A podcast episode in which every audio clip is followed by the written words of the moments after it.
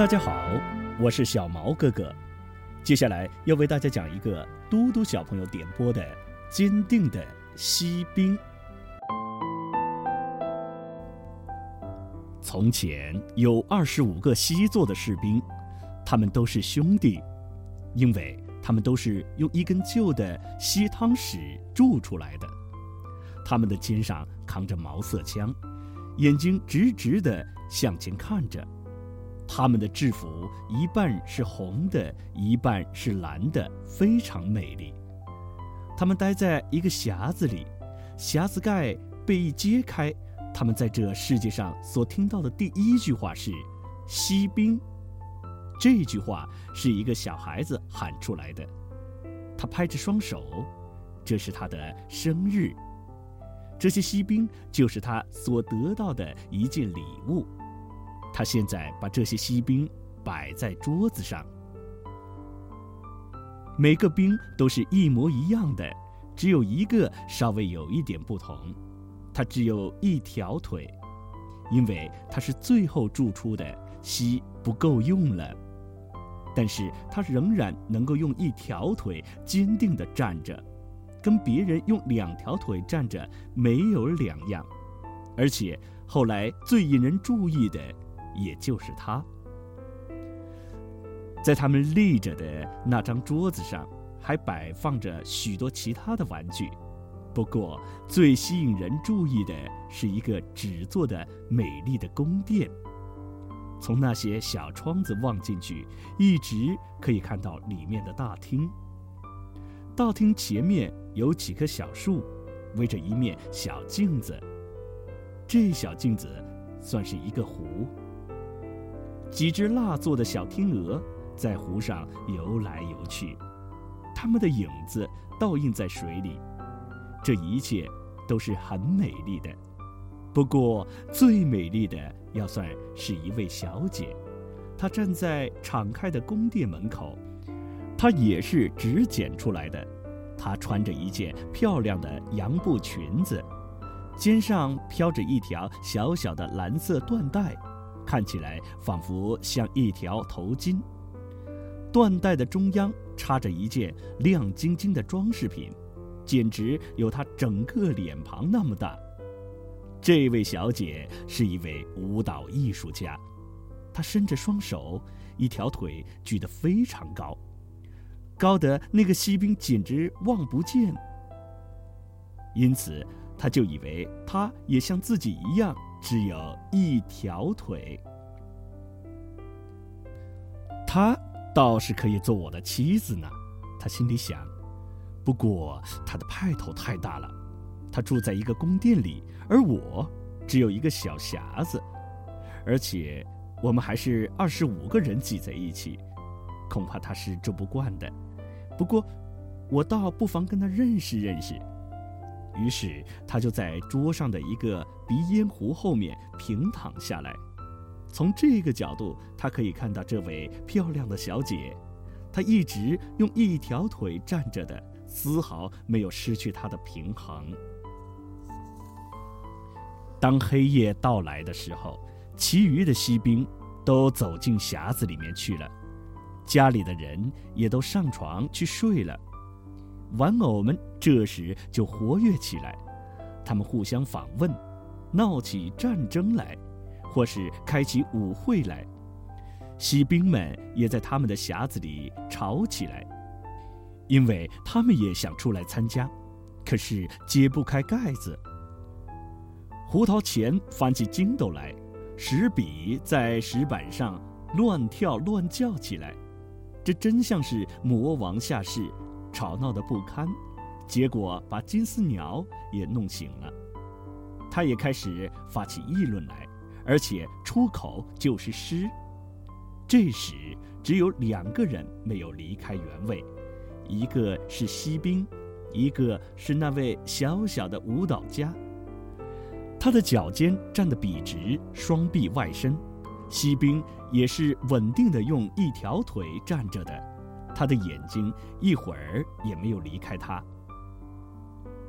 忽然钟敲了十二下，于是砰，那个鼻烟壶的盖子掀开了，可是那里面并没有鼻烟，却有一个小小的黑妖精。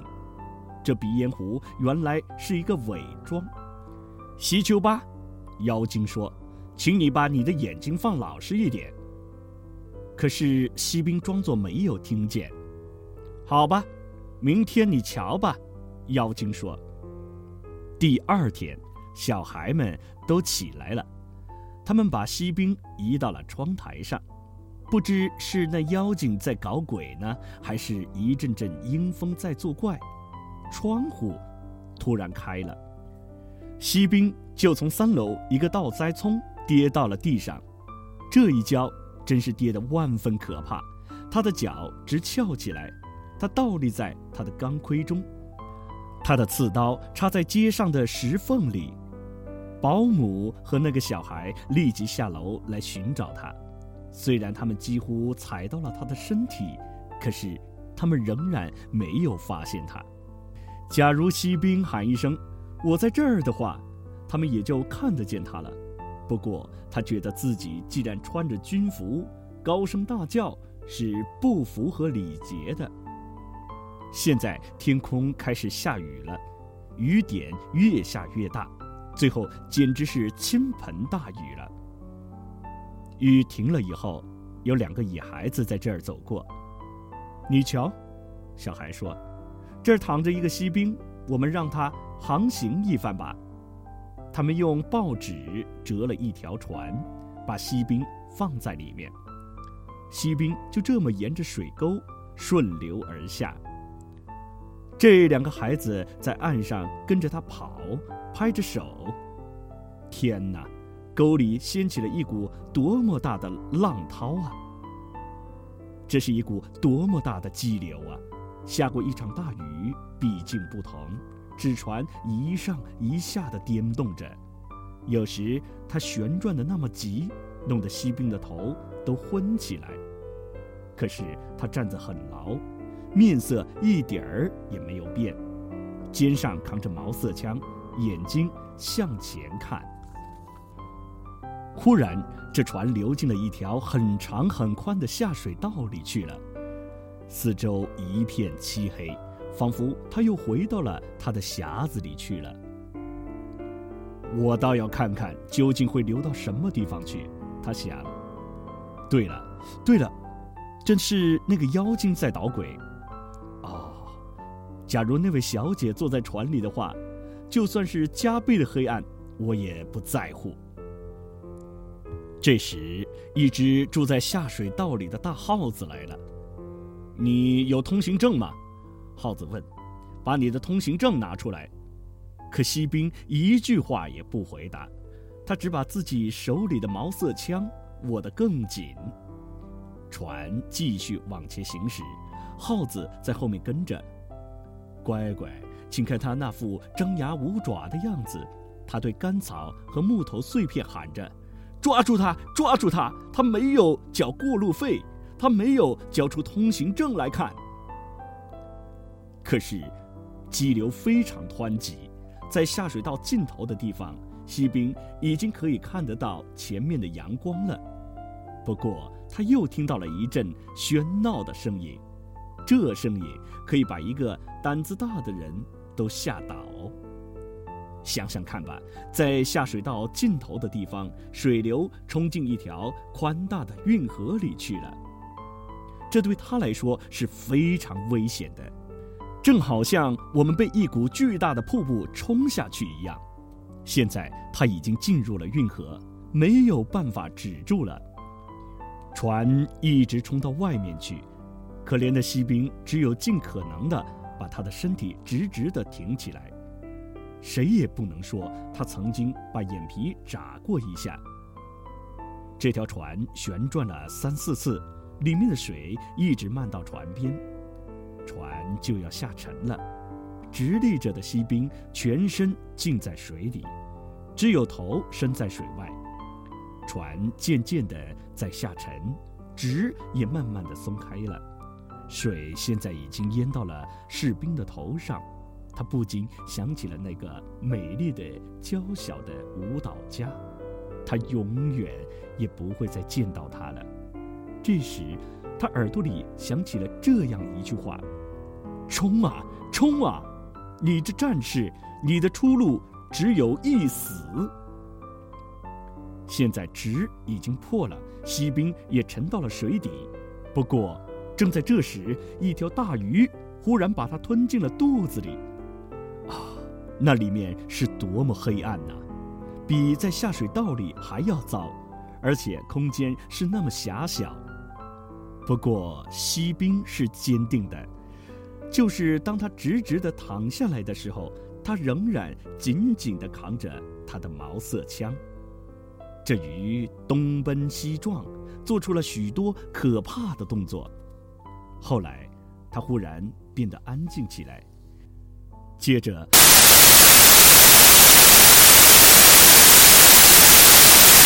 照得很亮。这时，有一个人在大声的叫喊：“锡兵！”原来，这条鱼已经被捉住，送到市场里卖掉，带进厨房里。女仆用一把大刀把它剖开了，她用两个手指把锡兵拦腰掐住，拿到客厅里来。在这里，大家都要看看这位在鱼腹里做了一番旅行的了不起的人物。不过，锡兵一点儿也没有显出骄傲的神气。他们把它放在了桌子上，在这儿，世界上不可思议的事情。也真多，锡兵发现自己又回到了他以前的那个房间。他看到以前的那些小孩，他看到桌上的以前的那些玩具，他看到那座美丽的宫殿和那位可爱的娇小的舞蹈家。他仍然用一条腿站着，他的另一条腿仍然是高高的翘在空中。他也是一样坚定啊！他的精神使锡兵很受感动，他简直要流出吸眼泪来了。但是他不能这样做。他望着他，他也望着他，但是他们没有说一句话。正在这时，有一个小朋友拿起锡兵来，把他一股劲儿地扔进了火炉里去了。他没有说明任何理由，这当然又是鼻烟壶里面的那个小妖精在捣鬼。锡兵站在那儿，全身亮起来了，他感到自己身上一股可怕的热气。不过，这热气究竟是从火里发出来的呢，还是从他的爱情中发出来的呢？他完全不知道。他的一切光彩现在。都没有了，这是他在旅途中失去的呢，还是由于悲愁的结果？谁也说不出来。他望着那位娇小的姑娘，而她也在望着他。他觉得他的身体在慢慢的融化，但是他仍然扛着枪，坚定地站着不动。这时门突然开了。一阵风闯进来，吹起了这位小姐。她就像希尔菲德一样，飞向火炉，飞到锡兵身边去，化成火，立即不见了。这位锡兵已经化成了一个锡块。